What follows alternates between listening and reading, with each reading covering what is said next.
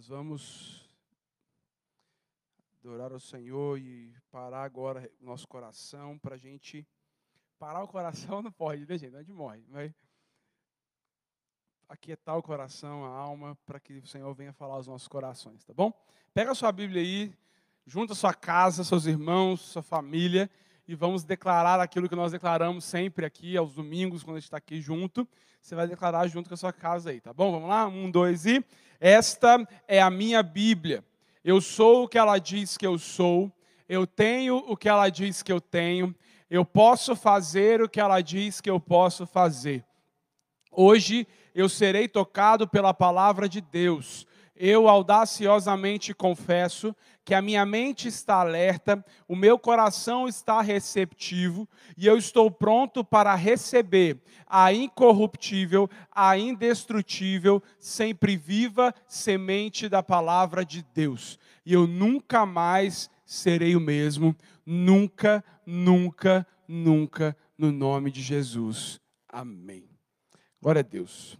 Queridos, você que está cadastrado na, na, nossa lista de transmissão, você viu aí qual era o tema que nós vamos ministrar hoje. O tema que eu quero ministrar nessa manhã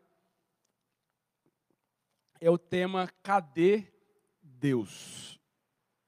E para a gente embasar aí a nosso, nossa reflexão nessa manhã, eu quero que você abra comigo a sua Bíblia no livro de Lamentações. Lamentações. No capítulo 2.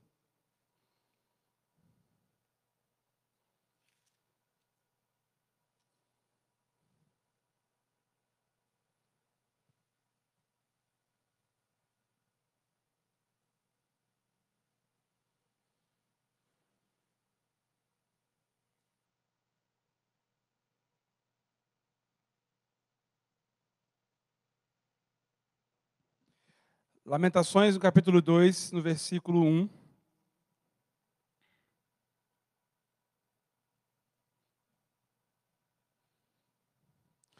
Vamos ler a partir do versículo 11, irmãos, melhor. Lamentações, capítulo 2, versículo 11.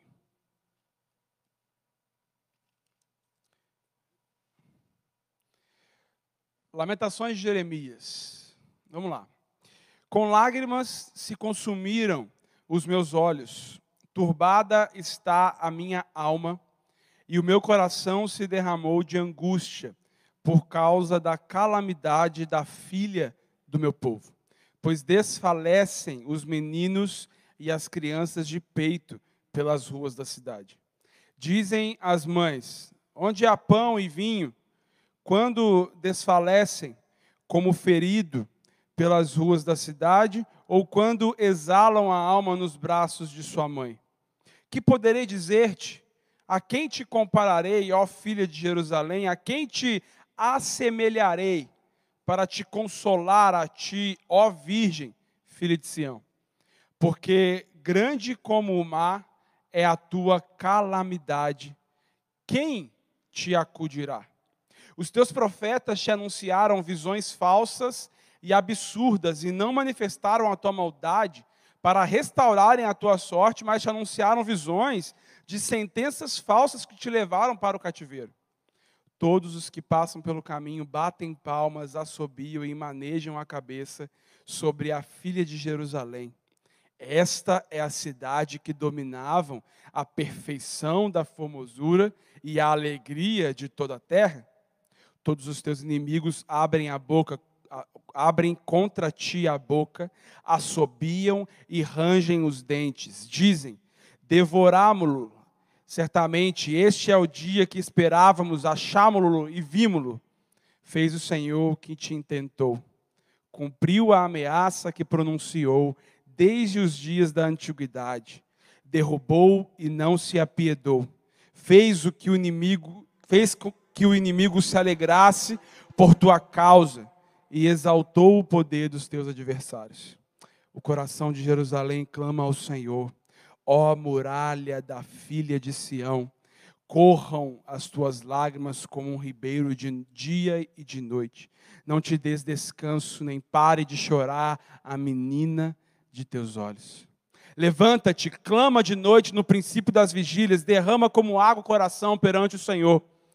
Levanta-te, levanta a ele as mãos pela vida dos teus filhinhos que desfalecem de fome à entrada de todas as ruas. Vê, ó Senhor, e considera a quem fizeste assim. Onde as mulheres comeu o fruto de si mesmas, crianças, o seu carinho, ou se matará no santuário do Senhor o sacerdote e o profeta? Jazem por terra pelas ruas o moço e o velho. As minhas virgens e os meus jovens vieram a cair à espada.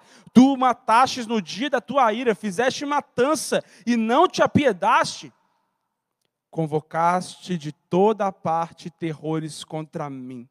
Como num dia de solenidade não houve no dia da ira do Senhor quem escapasse ou ficasse aqueles do, do meu carinho, os quais eu criei o meu inimigo os consumiu. Meu Deus.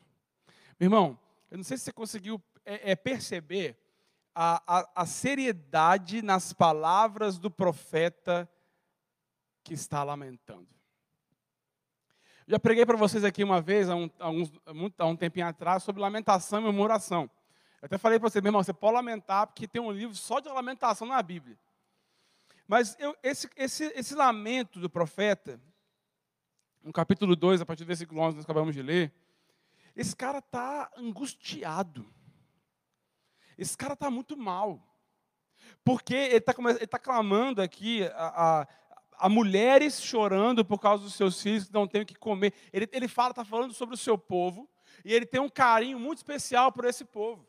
E a ira do Senhor veio sobre o povo e ele está mal com isso. Ele começa a falar com o Senhor, a ira do Senhor veio e o Senhor não teve piedade ele começa a lamentar. Eu quero que você depois, é, aí na sua casa, você leia com mais atenção todos os detalhes desse texto. Mas nós estamos vivendo um tempo bem parecido com o profeta. Um, um tempo de caos, um tempo de dificuldade. Aqui ele está lamentando dentro de um contexto. Jerusalém, ele está chorando, meu irmão. Ele está chorando porque Jerusalém, aqui nesse contexto, está em chamas. Está destruída. O templo, o lugar onde eles adoravam ao Senhor, estava em cacos. O local onde eles entregavam o sacrifício está em cacos. O lugar do sacrifício foi destruído. As crianças estão com fome. Os muros que eram o orgulho de Sião, agora é o lamento do profeta. Nós, é óbvio, né? Guardado as devidas proporções e de acordo com cada contexto, o tempo que nós estamos vivendo é um tempo ruim. É um tempo de sofrimento, é um tempo de aflições. A gente abre os jornais e a gente só vê notícia de pessoas morrendo por conta da Covid-19. Às vezes a, a, ninguém, ninguém perto de você pegou essa, essa doença. Mas, irmão, o tempo é de caos porque há muitas famílias enterrando seus entes queridos. Há muitas pessoas enterrando pai, filhos, mães. Há muitas mães chorando por não nem conseguir velar o teu filho. E é um tempo de choro. É um tempo de calamidades, não só o Covid-19, cada um em nossas particularidades, no nosso pessoal, temos vivido um drama, um problema. Nós estamos desprotegidos, nós estamos vulneráveis. E, nesse, e nessa posição de vulnerabilidade, talvez você já tenha, tenha perguntado: onde está Deus nesse momento? Talvez você pode estar perguntando: onde estava Deus quando a Covid-19 se espalhou pelo mundo todo e causou essa matança toda? Porque isso é uma pergunta que é normal a gente fazer. Só aqueles que né, se acham crente demais, não, não posso fazer esse tipo de pergunta. Pode. Pode. Nós estamos vivendo um momento, meu irmão, que depois que passar isso, nossa vida nunca mais será a mesma. Hoje a gente não pode dar um abraço mais. A gente chegou aqui para gravar, a gente vai encosta o cotovelo no outro. Nenhum abraço eu posso dar no meu irmão mais.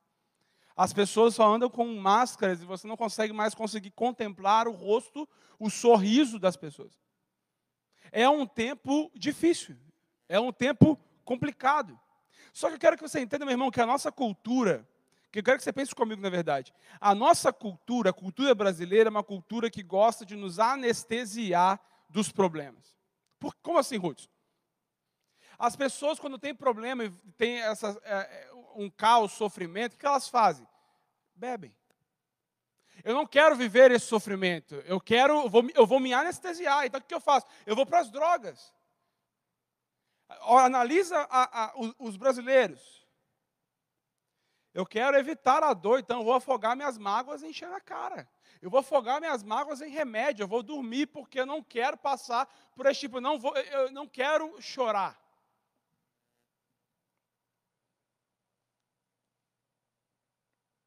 Nós perdemos a capacidade de chorar. Nós perdemos a capacidade de entender que a dor é uma grande lição de vida para cada um de nós. A questão, eu quero que você que a gente vai caminhando nessa, nessa história sobre isso, sobre esse assunto. A questão não é anestesiar da dor, não é aliviar a dor. Porque o que nós queremos no tempo de problema é, esse, é isso. Nós queremos uma anestesia, nós queremos um alívio para a nossa dor.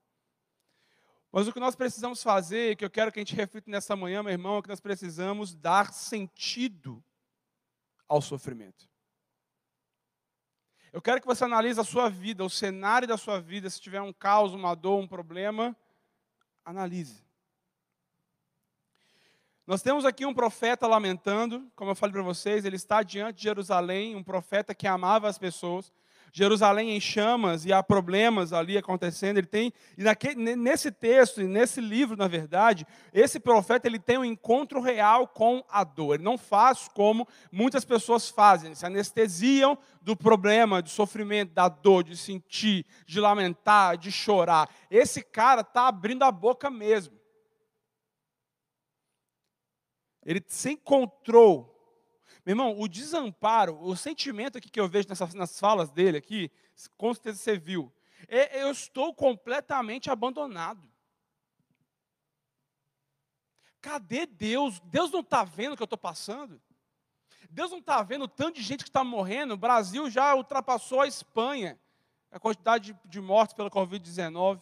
Ou estou falando da Covid, que é um problema generalizado, mas nós estamos. Eu, eu, quero, que você entenda e se coloque nessa condição aqui, ó, na posição desse cara. Esse era o problema dele, eu não sei qual é o seu, eu tenho o meu. Mas ele tem um encontro real com a dor e há um desespero e um, um, um desamparo nessa fala. Eu estou. Ah, o Senhor veio com a ira dele e não teve pena nenhuma de mim. Cadê Deus? Onde estava Deus? Talvez você tenha tem marcas na sua vida, meu irmão, você fala assim, ah, alguma coisa que você sofreu na sua vida. E você até hoje faz essa pergunta: onde estava Deus quando isso aconteceu comigo? Cadê Deus? Estou passando por tudo isso e a impressão que dá é que Deus não está nem aí.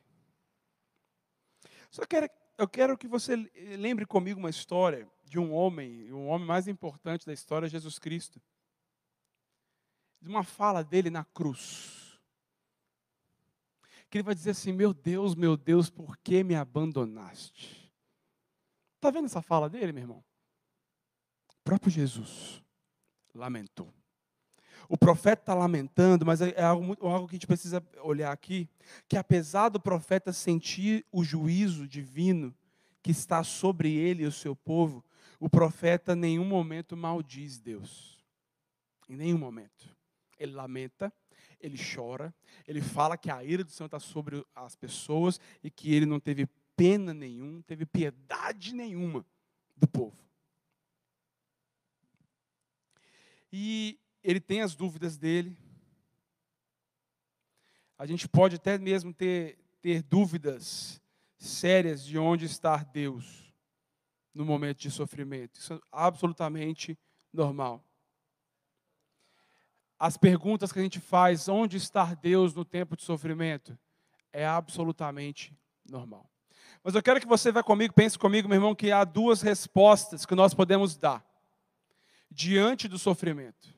Existem duas posições e duas respostas que existem somente elas que nós podemos dar diante do sofrimento. A primeira delas é uma resposta desesperada ao caos e à dor, uma resposta cínica, onde eu vou e culpo Deus pelo que eu estou passando. Ou uma resposta carregada de sentido. O sofrimento, meu irmão, ele é um fato, a dor ela é um fato. Todos nós um dia iremos experimentar ou já experimentamos a dor ou o sofrimento, mas a questão, meu irmão, vou falar, está aqui comigo, vocês gritam aleluia em casa aí. Mas a questão, meu irmão, é o que nós iremos fazer quando o dia da dor e do sofrimento chegar na minha casa, na nossa casa. Essa é a resposta, essa é a pergunta, na verdade. Dor e sofrimento, como eu falei, é totalmente inevitável. Nós vamos ver várias famílias passando por um caos, por caos. A gente olha de longe e fala, cara, ainda bem que nunca aconteceu isso com a minha família. Só que vai chegar um dia que nós vamos passar por situações diferentes, sim, é, mas é dor, é sofrimento, e cada um sabe onde aperta. E aí a, a pergunta que eu quero fazer para você nessa manhã, meu irmão, o que, que nós vamos fazer quando esse dia chegar? Quando o dia da doença chegar? Qual vai ser o nosso posicionamento no dia que essa doença ou problema chegar dentro da nossa casa? Nós vamos chegar, vamos, vamos responder da primeira maneira, com o nosso. Com, com as nossas verdades e pe, pegando Deus, colocando Deus no tribunal e falando, por que Deus? Por qual razão eu estou passando por isso? Porque a gente pode, a gente responde ao sofrimento assim. A gente coloca Deus no tribunal assim e começa a eu quero saber o que aconteceu. Só que uma coisa que a gente pensa comigo aqui, meu irmão. Está comigo aqui, né? A gente pega, coloca Deus no tribunal para tentar entender por que a gente está passando pelas coisas, como se uma resposta de Deus, como se uma justificativa lógica de Deus fosse acalmar o que eu estou sentindo. A gente pergunta a Deus por que eu estou passando por isso? Qual o motivo? E eu, meu irmão, eu sou um cara que eu faço essa pergunta direto. Ainda mais no momento que, tô, que a gente está vivendo. E aí eu penso assim, aí eu comecei a pensar, a resposta de Deus lógica, a justificativa lógica de Deus para me mostrar o motivo pelo qual eu estou passando, vai melhorar a minha dor? Vai acalmar a minha dor? Não. Não vai. Como se a resposta lógica de Deus fosse consolar a nossa indignação. As pessoas colocam que existe uma incompatibilidade entre Deus e sofrimento. Para muitos não, não existe, não pode existir um Deus bom e o sofrimento. Alguns filósofos vão dizer assim: esse Deus não existe. Ou ele é Deus, ele é um Deus, ou ele é Deus, ou ele é, ou ele é bom. Não tem, não, não, não tem como existir o sofrimento e esse Deus bom. Então, esse Deus não existe. O fato de eu não ter uma resposta ou uma justificativa do meu sofrimento hoje não descarta a existência de Deus. Isso não é suficiente para descartar a existência de Deus no tempo de sofrimento. Pode ser que Deus tenha as justificativas dele, mas ele não quis comunicar para nós qual eram as justificativas dele. Pode ser que Deus simplesmente tivesse razões, razões é, supremas, soberanas, e Ele não quis compartilhar essas razões comigo e com você.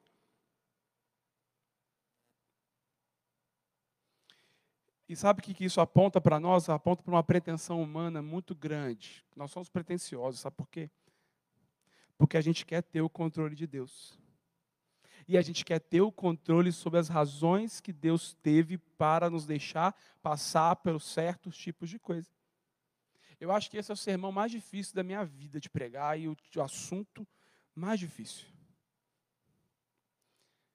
Nós somos pretensiosos em querer entender e controlar o Deus Todo-Poderoso.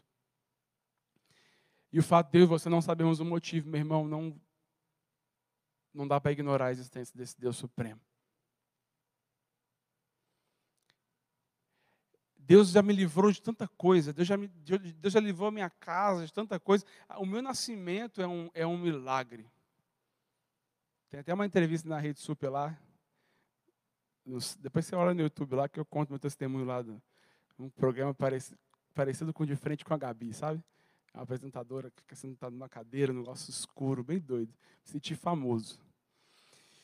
E, meu irmão, meu, minha mãe, quando.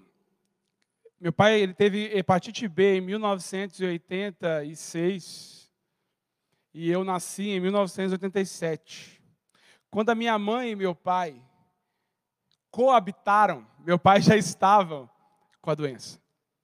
Meu pai morreu, inclusive, quatro meses após o meu nascimento de hepatite B, que não tinha tratamento nenhum. Hepatite B, para quem não sabe, você, pode, você vai contrair essa doença por relação sexual. Minha mãe engravidou de mim, meu pai doente, e eu não nasci com a doença. Na época, olha que doido, profético isso. Me tiraram lá do Rio, me trouxeram para São Paulo, fazer diversos exames, tratamento, um monte de coisa. Não nasci com a doença. Eu tenho asma forte demais, meu irmão. Minha mãe levava eu, meu irmão pequeno, para o hospital, sem ar algum no peito, sem ar algum. Já vivia minha infância anos e anos internado. Era para a gente ter morrido, eu e meu irmão. Nós estamos aqui. Então vivemos milagres, já, vivemos, já vivi muita coisa, meu irmão, de verdade. Já passamos necessidade ao ponto de um, um, dia de com, nosso almoço entre, lá em casa, a gente pequeno, era doce de Cosme e Damião. Milagre de Deus estamos hoje vivendo o que nós estamos vivendo. E a gente vai no final do texto, no final da pregação, para o capítulo 3, onde o profeta vai finalizar dizendo assim: Eu quero trazer à memória aquilo que me dá esperança. E o que acontece? E aí eu vou começo a passar por um, por um momento difícil. Já fui, já, Deus já, já me, me, livrou e você mesmo, com toda certeza, você tem testemunho aí de, de Deus entrando. Que você olha a situação, você fala assim, cara, só pode ser Deus. Não tem outra explicação a não ser isso. Só pode ser Deus. É a mão de Deus entrando, intervindo e mudando o problema. Só que vai ter momentos, meu irmão, que a mão de Deus não vai entrar para mudar. Isso, isso é, é muito difícil dizer hoje. Pode ser que ele mude a situação, pode ser que não. Todos sabem que nós estamos passando um momento difícil, onde o Tito está com um probleminha. E quando eu sentei na frente da. A gente foi numa, numa oftalmo, está com toxoplasmose, enfim. Graças a Deus, essa doença, o que, que acontece? Ela aloja nos olhos ou no cérebro.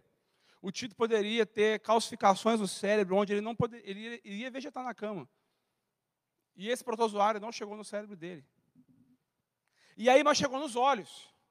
E eu, eu sonhando, eu quero, cara, meu filho, eu quero ver, eu quero dar o melhor para meu filho. E aí, às vezes, a, a, a, minha esposa, eu amo demais, Renata, você. Beijo. A minha esposa, nesse tempo de sofrimento, ela me deu uns tapas na cara, assim. Ela falando assim, é, a, gente acha, a gente tem, tem uma pretensão, uma arrogância, a gente acha que, nós, que a gente ama mais o título do que Deus.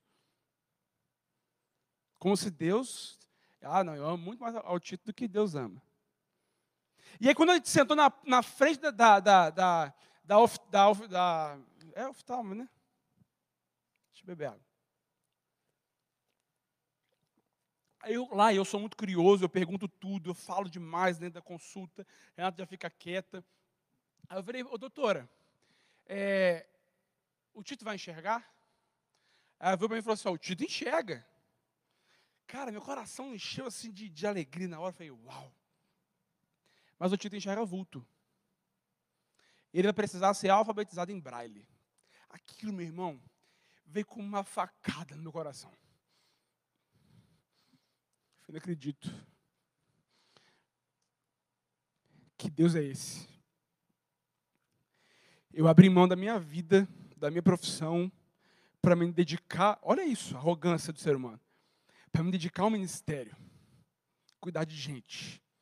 E na hora que eu. Essa, meu irmão, essa foi a minha oração. Na hora que eu mais preciso dele. Meu filho nasce com esse problema. Fui para casa, fiquei assim, indignado, fiquei mal. Fiquei mal, fiquei mal. Como esse profeta aqui. E comecei, eu, eu fui para o quarto deitar para dormir, porque eu Tito acorda de uma hora para mamar, é um bezerro, menino. E aí eu fico ajudando a Renata, tal, de cansado, eu fui, vou tirar um cochilo, eu entrei no quarto, a Renata também, a gente não conseguia dormir nesse dia. minha sogra ficou com ele na sala, e aí de conversando, aí começou a conversar e a Renata, e eu falei, Renata, não vou dar conta. Não vou dar conta. Eu comecei, eu, ontem à noite, de madrugada, eu lendo novamente esse texto, eu comecei a ver a aflição desse cara lamentando e chorando aqui. Eu falei, cara, uau, sou eu. E por que eu estou contando isso para você, meu irmão? Porque a gente precisa encontrar, olhar cara a cara com a dor e enfrentar ela. Não usar paliativo nenhum, porque o cristianismo não existe para nos dar anestesia de dor, não. O cristianismo existe para dar sentido à nossa dor e ao nosso sofrimento.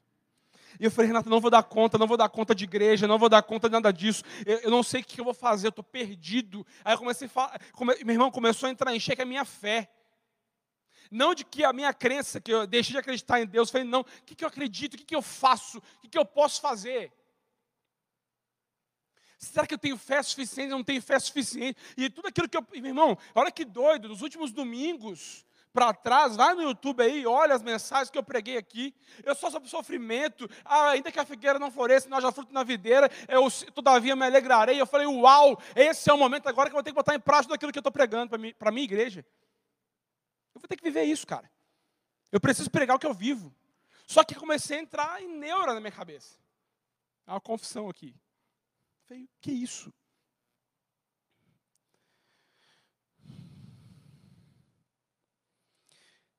Só que comecei a, a pensar, acalmar meu coração, sou ansioso. Aquela pregação sobre ansiedade está no YouTube aí, você assiste depois, foi para mim, eu preguei para mim mesmo. E eu comecei a ter, a ter, essa pretensão de tentar explicar tudo e tentar saber quais são as justificativas de Deus, do Deus soberano. Fui pretencioso. Por que Deus? Só que aí, eu lendo esse texto, esse cara, lamentando, chorando. Ele diz assim: Eu quero trazer à memória aquilo que me traz esperança. Aí eu comecei a pensar nos milagres que Deus fez. Minha esposa acabando comigo também, me ajudando, acabando assim, né? Me ajudando, me consolando. Porque a Renata é assim, ela recebe uma notícia ruim, ela fica parada. Eu choro. Ah, fico bravo muda meu humor, muda tudo. Ela recebe uma notícia boa, ela chora. E eu dou risada.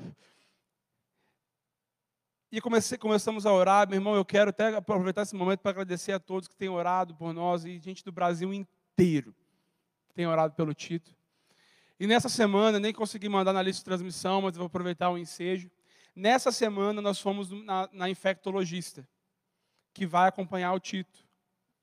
Aí, olhando os exames dele, ela falou assim: olha, a, a toxoplasmose não está mais ativa no organismo dele. Ela está no organismo, mas não está em trabalho mais.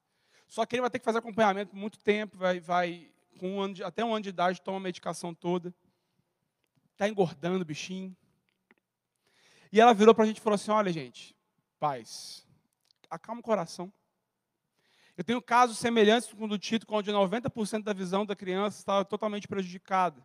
E o que, que a toxoplasmose faz? E esse remédio vai, vai secar a infecção, vai deixar algumas cicatrizes nos olhos dele. Só que a cicatriz dele é perto do nervo óptico, por isso que ele só enxerga vulto. E ela falou o seguinte: à medida que ele for crescendo, os olhos dele vai crescendo e essa cicatriz vai ficando pequena. E ela tem, pegou casos na experiência dela de crianças, quando chegou com cinco crianças que foram encaminhadas para o Instituto de Deficiência Visual para alfabetização em braille, e essa criança recebeu alta e nem óculos usa, porque o olho foi crescendo e a cicatriz foi ficando pequena e o campo de visão foi aumentando. Na hora, meu irmão, eu falei: eita glória, é isso.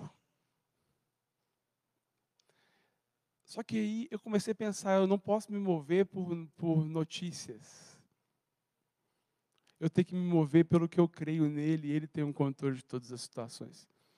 Agradeci ao Senhor, mas eu, nesse tempo de sofrimento, é, é o, o trazer sentido, meu irmão, é a gente refletir, é a gente pensar. Não sei as justificativas de Deus. Vou recolher a minha, minha insignificância querendo ter essa pretensão de entender. Mas eu sei que Deus está comigo. Em 1 Samuel, a Ana faz uma oração linda. dizendo que o mesmo Deus que faz uma mulher dar à luz a um filho, faz o homem descer à sepultura. Uau! O mesmo Deus que faz uma estéreo ter filho, é o mesmo Deus que faz o homem descer à sepultura. A soberania de Deus não é incompatível com a paternidade de Deus. Deus permite o mal no mundo não por capricho, mas a sua soberania está ligada à sua paternidade. Ele permite o, o problema. Por quê? Não sei. Mas ele continua sendo nosso pai que cuida de nós no tempo de tribulação. Como pode ter ligação o mal com o amor do Senhor? Não sei. Mas a minha resposta é: Deus é Pai, Deus é onipotente. O que eu posso fazer então, Ruth? Eu posso chorar com os que choram. O que eu vou fazer então? Não dá para entender? Não dá. Qual vai ser a reação? Chora. Lamenta. Nós não temos toda a história, não sabemos todo o enredo, não sabemos o início, não, não sabemos o final. Nós não temos esse poder. Mas Deus tem. E Ele pesa tudo na balança. Teve um, um psicólogo, já vou finalizar, Vitor Franklin. Eu quero que você preste muita atenção no que ele escreveu. Nós não devemos nos esquecer nunca que também podemos encontrar sentido na vida quando nos conf confrontamos com uma situação sem esperança, quando enfrentamos uma fatalidade que não pode ser mudada. Olha isso. Porque o que importa então é dar testemunho do potencial especificamente humano no que ele tem de mais elevado e que consiste em transformar uma tragédia pessoal em triunfo em converter o nosso sofrimento numa conquista. Tudo isso, meu irmão, quando já não somos capazes de mudar uma situação, nós somos desafiados a mudar a nós mesmos. Olha isso aqui. Quando já não somos capazes de mudar uma situação, nós somos desafiados a mudar a nós mesmos.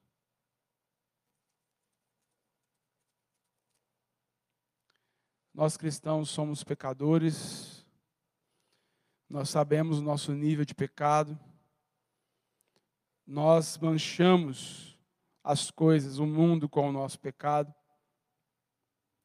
Tudo aquilo que a gente coloca na nossa mão, a gente mancha com o nosso pecado. Uma coisa deu errado por conta do nosso pecado. Cada ser humano escolheu o caminho de rebeldia, nós éramos inimigos de Deus, nós não tínhamos paz com Deus, mas em Romanos capítulo 5 vai falar que agora nós temos paz com Ele.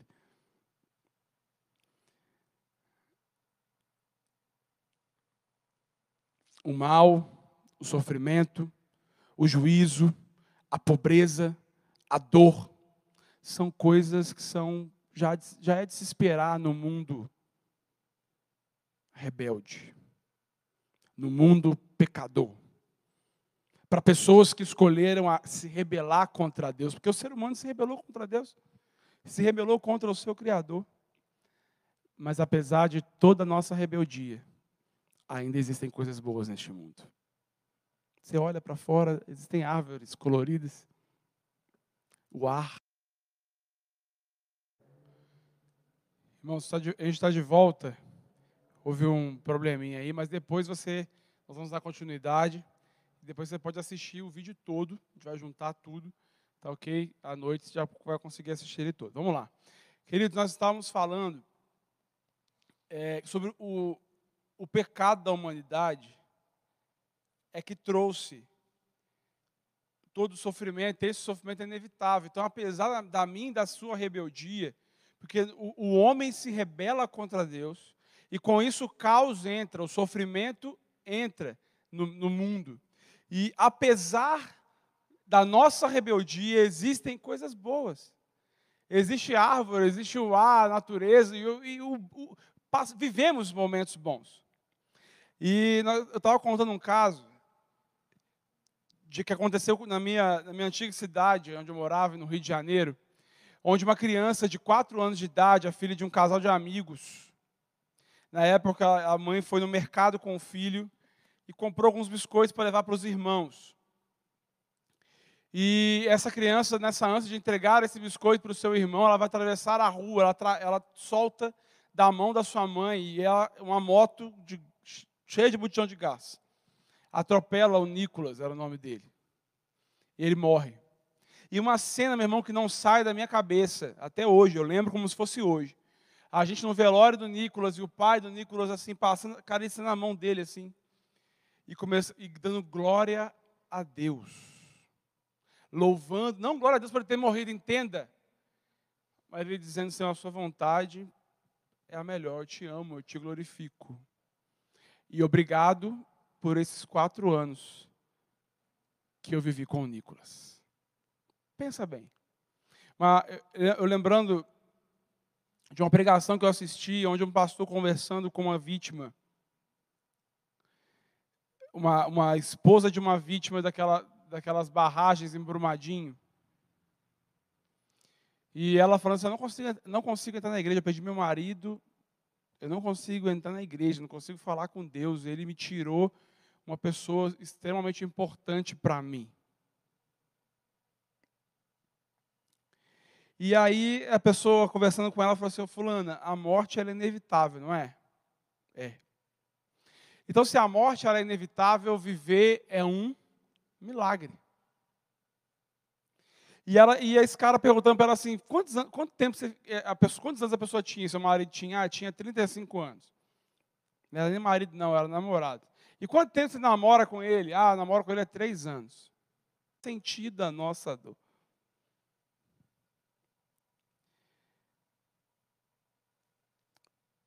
Jesus veio, veio parar numa cruz Antes de todo mundo ser criado, ele vivia em perfeita comunhão e harmonia com a Trindade, com o Pai. Ele, era o, ele é o Filho eterno, amado pelo Pai, cuidado pelo Pai.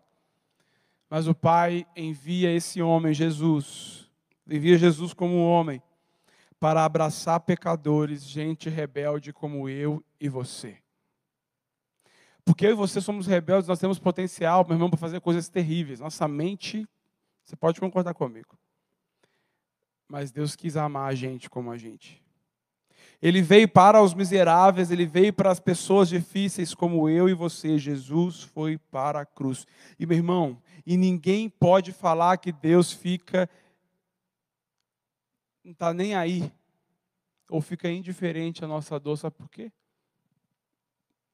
porque o sofrimento do seu filho é incomparável à dor e ao sofrimento de qualquer outro tipo de sofrimento que nós passamos. Mas nós temos o cuidado do Pai conosco. E esse, esse homem experimentou a solidão eterna, ele era o Verbo, ele era Deus. O filho amado de Deus experimentou a solidão, experimentou o sofrimento e lamentou: Meu Deus, meu Deus, por que me desamparaste? Ele carrega todo o nosso pecado nele. Jesus abraça todo o nosso sofrimento ali. Eu quero encerrar, meu irmão, dizendo que Deus ele tem uma, uma, uma visão privilegiada ali do céu. Vendo todas as possibilidades e controlando todas as coisas. Tem muita gente morrendo, mas tem muita gente também se despertando para o bem. E como eu falei, meu irmão, essa é uma, é das ministrações mais difíceis para mim. Porque o momento é de entregar para Deus. O momento é de viver e falar, Senhor, é a, a sua vontade. Eu confio na sua vontade. Tem sido fácil? Não tem sido fácil, mas eu sou humano, você é humano, e você pode olhar para o caos que você está passando dizer não sei, não entendo, não vou ter a pretensão de tentar entender as justificativas. Mas eu quero que você vá comigo lá em Lamentações, no capítulo 3, meu irmão.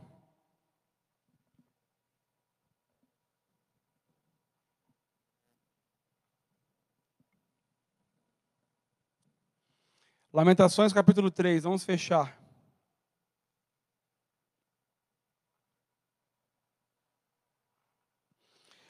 Olha aqui que, olha aqui que esse profeta está dizendo. Vamos, vamos ler juntos aí.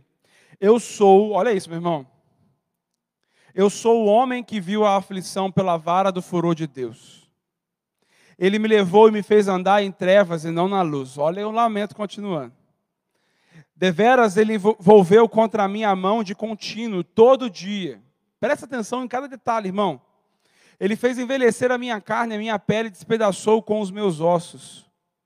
Edificou contra mim e me cercou de veneno e de dor. Fez-me habitar em lugares tenebrosos como os que estão mortos para sempre. Olha isso. Cercou-me de um muro, já não posso sair. Agravou-me com grilhões de bronze, e ainda quando clamo e grito, ele não admite a minha oração. Olha isso, versículo 8, crente. Ainda quando clamo e grito, ele não admite a minha oração. Fechou os meus caminhos com pedras lavradas, fez tortuosas as minhas veredas. Fez-me como urso à espreita, um leão de emboscada. Desviou os meus caminhos e me fez em pedaços, deixou-me assolado. Entessou o seu arco e me pôs como alvo a flecha. Fez-me fez que me entrassem no coração as flechas da sua aljava. Olha o lamento desse cara. Eu fui feito objeto de escárnio para todo o meu povo e a sua canção todo dia fartou-me de amarguras, saciou-me de absinto. Fez-me quebrar com pedrinhas de areia os meus dentes, cobriu-me de cinza. Afastou a paz da minha alma, esqueci-me do bem. E olha o que esse cara vai dizer no versículo 18, meu irmão. Então, disse eu Pereceu a minha glória, como também a minha esperança no Senhor. Lembra-te da minha aflição e do meu pranto, do absinto e do veneno. A minha alma continuamente os recorda e se abate dentro de mim. Mas eu quero trazer à memória o que pode me dar esperança. As misericórdias do Senhor são a causa de não sermos consumidos, porque as suas misericórdias não têm fim. Renovam-se a cada manhã. Grande é a tua fidelidade. Quando eu leio esse texto, isso mexe comigo. A minha porção é o Senhor. Olha isso, o cara está lamentando, está chorando, não entende. A oração dele, fala, tá não quer nem receber a minha oração mas bom é o Senhor para os que esperam por Ele, para a alma que o busca. Bom é aguardar a salvação do Senhor, e isso em silêncio.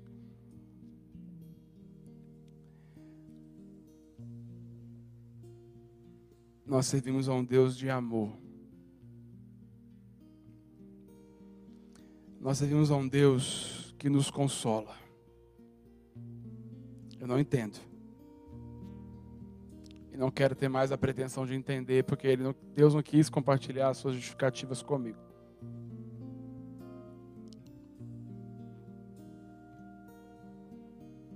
Perdi a esperança, fiquei mal, mas eu me lembrei que as misericórdias do Senhor são a causa de não sermos consumidos. Lamentei, chorei, mas eu lembrei que grande é a fidelidade do Senhor e Ele é bom para aqueles que nele esperam. Eu quero que você, nessa hora, meu irmão, feche seus olhos aí onde na sua casa. Eu quero que você lembre sempre que o cristianismo não veio para, não existe para oferecer alívio ao seu sofrimento. Mas o cristianismo existe para trazer sentido. E que nessa manhã o sofrimento que está acometendo a sua casa possa fazer sentido. Em que, como assim sentido, Ruth? que Deus tem os seus meios. Deus tem uma, uma visão privilegiada do céu. Ele me conhece. Mas principalmente, a sua paternidade não está em xeque, mesmo passando por sofrimento. Mesmo sofrendo passando pelo que eu estou passando, Ele continua sendo meu Pai. Ele continua me amando. Por que acontece? Mais uma vez, não sei. Qual é a nossa reação? Chorar. Felizes os que choram, porque eles serão consolados. Chora. Lamenta. Não murmura, não. Só lamenta, como esse cara fez. Ele lamentou, lamentou, lamentou e disse: Eu quero trazer à memória aquilo que me dá esperança. Feche seus olhos aí na sua casa, meu irmão. Apresente seu coração a Ele nessa hora. Eu não sei o que tem acometido a sua casa, eu sei do meu sofrimento. Não tem sido fácil, mas eu estou aprendendo a confiar nesse Deus de amor. Eu estou aprendendo a descansar nesse Deus de amor e eu quero cada vez mais fazer isso.